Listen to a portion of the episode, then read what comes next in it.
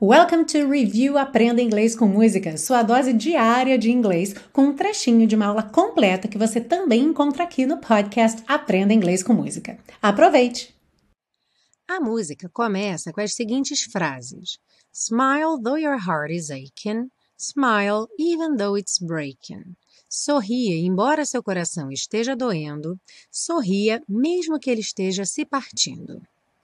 O though e o even though, juntamente com o although, que não está aqui nessas frases, mas vai aparecer mais à frente na música, sempre dão a ideia de contraste. As traduções podem vir como embora, muito embora, mesmo que. E com exceção do though, que em alguns casos pode vir como a última palavra da frase, todos os outros, inclusive o do quando vem nessa posição, tem que sempre vir seguidos de sujeito e verbo. Ou seja, though your heart is aching. Your heart é o sujeito, is é o verbo. Even though it's breaking. It é o sujeito, is é o verbo, aí no caso está contraído. Vamos ver um outro exemplo, com although agora. Although it was raining, we went out. Embora estivesse chovendo, nós saímos.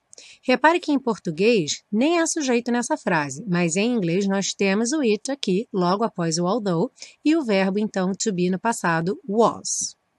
Ah, e se você busca um curso de inglês passo a passo com a minha orientação, conheça o Intensivo de Inglês da Teacher Milena, meu curso de inglês que te oferece 30 dias de garantia incondicional. Saiba mais em www.intensivo.teachermilena.com.